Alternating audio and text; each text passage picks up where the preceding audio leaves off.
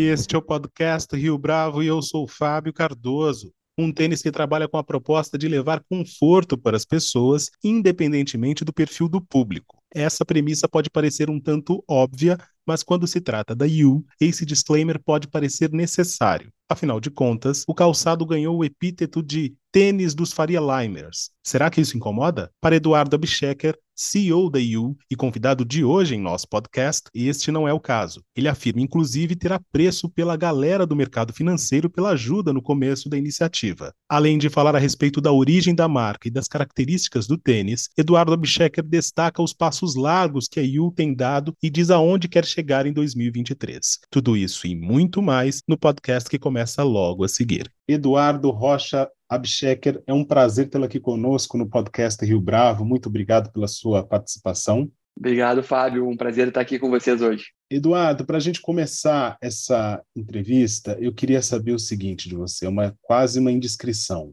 Chamar o tênis ou o produto de vocês de tênis Faria Limer, para você é um ativo ou para você é um problema? Conta para gente. Cara, problema nenhum. O Yu, nosso propósito aqui é levar conforto para a vida das pessoas, independente de quem elas sejam, cara, vai ser um orgulho, porque mostra que a nossa missão está sendo cumprida. Então, pô, claro que a gente tem esse apreço muito grande aí pela, pela galera do, do mercado financeiro, que nos ajudou muito no começo. Estamos super felizes com isso. E como é que surgiu a ideia de desenvolver um tênis, Eduardo? Porque me parece que, até certa altura, todos esses produtos ou todas as variações possíveis já tinham sido desenvolvidas. Então, como é que isso apareceu para vocês? Legal, legal. A IU, ela nasce final de 2016 ali, início de 2017, em que a gente, um parceiro nosso, nosso sócio, vê um movimento muito forte nos Estados Unidos e na Europa com produtos feitos de lã merino. E a gente, super estranho, ele experimentou e falou, cara, isso aqui é muito diferente de tudo que tem. Aí a gente experimentou, viu, nossa, isso aqui é realmente diferenciado. Tentamos contatos com essas empresas uh, para trazer para o Brasil, empresas americanas, da Europa também, que já tinha esse mercado de tênis feitos de lã, e tentamos trazer. E todos respondendo: não, o Brasil não vai dar certo, não, a gente não tem interesse nesse mercado e tal. E aí a gente partiu para o desenvolvimento próprio. Aí demoramos quase um ano para desenvolver o que, que a gente queria defender, né? Quais eram as coisas que a gente acreditava a respeito de sustentabilidade, respeito. Hoje, nossos produtos não têm distinção de gênero, né? vai do 33 ao 45. Então, assim, essas coisas que a gente queria defender, minimalismo também, que é algo que a gente super acredita. Tudo isso empacotamos, criamos o conceito da marca, o propósito muito forte e desenvolvemos o produto, testamos o produto pra caramba no ano de 2017. Dezembro, encontramos o parceiro na Itália e dezembro de 2017 a gente, a gente lançou. E aí tem sido uma loucura desde então, né? Em, em, cinco anos aí, a gente já vendeu mais de 150 mil pares. Todos os clientes são nossos, a gente não tem distribuidor. Né? Então, o cliente, a relação é com a gente, a gente tem esse modelo direto para o consumidor, então, muita venda através do site. Hoje a gente está com seis lojas também, a gente está vendendo uh, através de parceiros no Uruguai, na Colômbia, e a gente tem operação própria na Itália. Hoje a gente vende em oito países e nos Estados Unidos a gente abriu recentemente também a operação própria. Tem sido uma loucura aí, mas uma loucura, loucura boa. Para o nosso ouvinte que não acompanhou tantos detalhes assim dessa trajetória dessa saga de vocês, eu diria. Conta pra gente como é que o mercado financeiro tem a ver com esse começo, como é que vocês se estabeleceram no início e depois como é que o produto foi se desenvolvendo. Bom, a gente abriu a empresa, primeira venda foi em dezembro de 2017. E aí eu e os meus sócios, meus sócios alguns já eram do mercado financeiro, eles eram sócios da XP. E aí a gente primeiro comprou para família e amigos, e aí por ter essa proximidade no mercado, começou a se criar ali uma cultura, né? para essa galera começar a usar. Pô, depois pegou a, a moda aí, o, o, tênis dos Faria Limers. E, e aí as vendas explodiram na época, foi, foi super legal. Então foi basicamente assim que, que a gente começou, né? O produto era super inovador, o nosso primeiro produto, né? Que é o, que é o tênis feito de lamerino. Foi muito legal aí a gente começou a expandir para outros públicos e, e outras frentes, mas ainda é uma frente super relevante e a gente gosta. Por que é que esse produto é inovador, Eduardo? O que, que ele traz de diferente em relação aos outros pares de tênis que tem à disposição no mercado e que hoje é não só ir praticar esporte, mas quer ir para o trabalho, por exemplo? Isso, isso.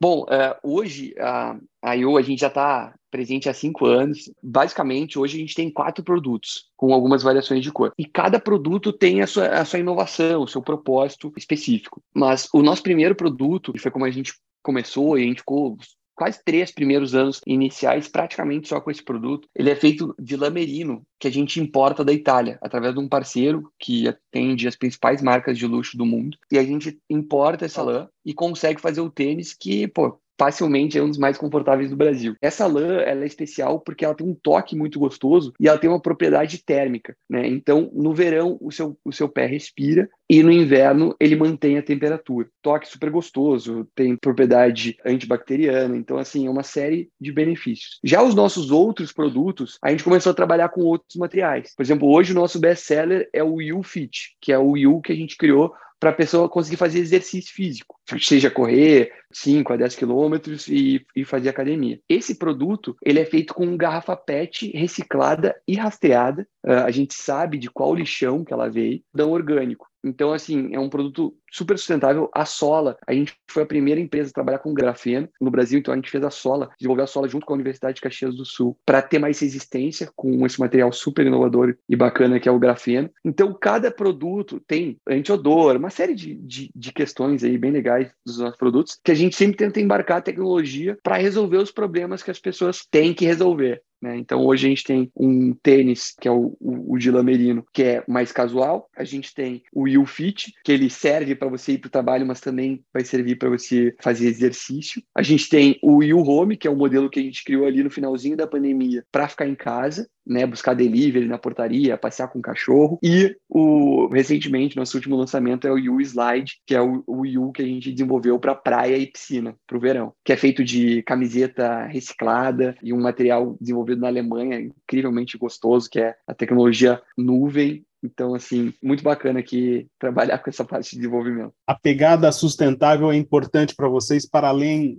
do branding. Como é que isso aconteceu para vocês? A sustentabilidade está na IU desde a da concepção. Assim, a gente acredita que sustentabilidade não vai ser diferencial mas vai ser uma obrigação de todas as empresas. Então a gente vê como uma obrigação de estar sempre buscando a solução mais sustentável. Hoje a, a, o molde que vai dentro dos produtos é também feito de, do bagaço da cana-de-açúcar, as sacolas de papel reciclado, a caixa de papel reciclado, a instrução que a gente manda para o produto dentro da caixa também vira um marcador de livro para não ser jogado fora. Então assim, uma série de coisas assim a gente acredita que é uma visão 360 graus e que não vai ser diferencial das empresas, vai ser obrigação de todas. Né? Então a gente já trabalha com isso, trabalha trabalha com matéria-prima para os produtos. Até isso foi que fez com que a gente fosse a primeira empresa de calçados no Brasil a ser certificado uma empresa B, que é um principal certificado de sustentabilidade e propósito do planeta hoje. A gente tem muito orgulho disso. Antes de falar, de falar dessas operações fora do Brasil, eu queria que você hum. contasse por que é que esses desenvolvedores ou essas empresas que já tinham estabelecido produtos nos Estados Unidos e na Europa eh, não apostavam no Brasil e por que vocês por outro lado, decidiram insistir por aqui? Assim, a resposta deles na época, é difícil saber, né? Mas a resposta deles foi que não tinham interesse nesse mercado.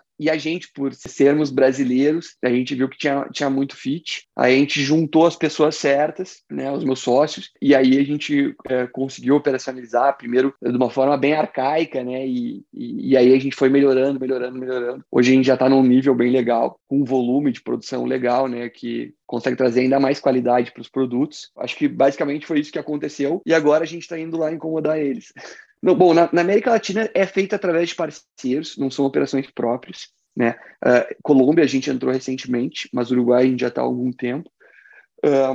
Para a Europa, o nosso fornecedor acabou virando nosso sócio, se engajou muito no projeto, e aí a gente resolveu abrir, junto com ele, em sociedade, a operação para a Europa. E hoje a gente já tem uma, uma operaçãozinha pequena, mas a gente está vendendo aí para oito países já na Europa. E ele que toca, já, tá, já tem quase três anos essa operação. Todo ano crescendo e a gente está tá super feliz com a, com a, operação lá. E agora, Estados Unidos, a gente abriu recentemente. A gente, através de uma parceria com a Amazon, a gente resolveu começar a conhecer o mercado americano e, e, e levar nosso produto, nossa mentalidade, nosso propósito para os norte-americanos. E aí a gente está aprendendo, tá, estamos crescendo, mas ainda é muito, é, é, muito pequena a operação lá, né? A operação tem cinco, seis meses. Uh, é algo que a gente acredita que em uns dois, três anos vai ser bem relevante para a gente. A opção de não trabalhar com distribuidores no Brasil se deveu ao tamanho de vocês no começo ou foi uma opção estratégica desde o início?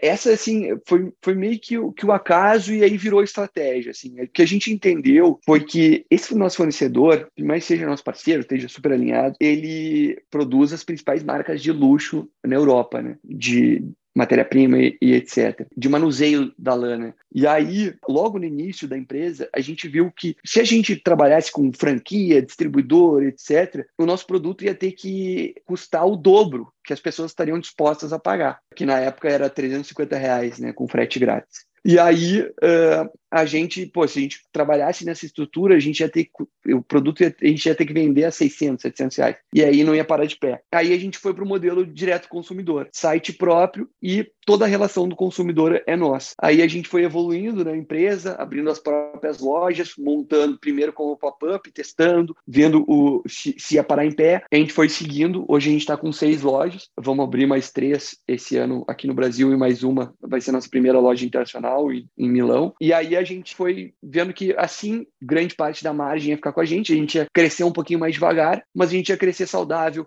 a relação do cliente ia ficar com a gente. Isso acabou por se provar uma super estratégia, né? Hoje a nossa recorrência aí no espaço de um ano é por volta de 37%, né? Então a pessoa compra o primeiro par, 37% das pessoas que compram o primeiro par no espaço de um ano compram o segundo, terceiro, quarto par. E aí cada vez mais a gente vai dando outras opções, resolvendo outros problemas da vida do nosso cliente. Então, basicamente é, a gente viu que se tornou a nossa estratégia, inclusive. O preço ainda é um ponto de dificuldade nesse mercado? Como é que você avalia esse cenário, levando em consideração as condições econômicas do país? É um produto voltado para um determinado grupo e teve uma grande expansão nos, nos primeiros anos, mas agora a gente chega num momento em que a economia brasileira anda de lado. Como é que vocês interpretam esse cenário, esse momento? Bom, a, gente acredita assim que a nossa estratégia de preço, o nosso produto, ele entrega aquele valor. Então, a gente não trabalha muito com promoção, a gente acredita que, pô, cara, produto ele é, ele é bom, ele vai durar, lava na máquina, então assim,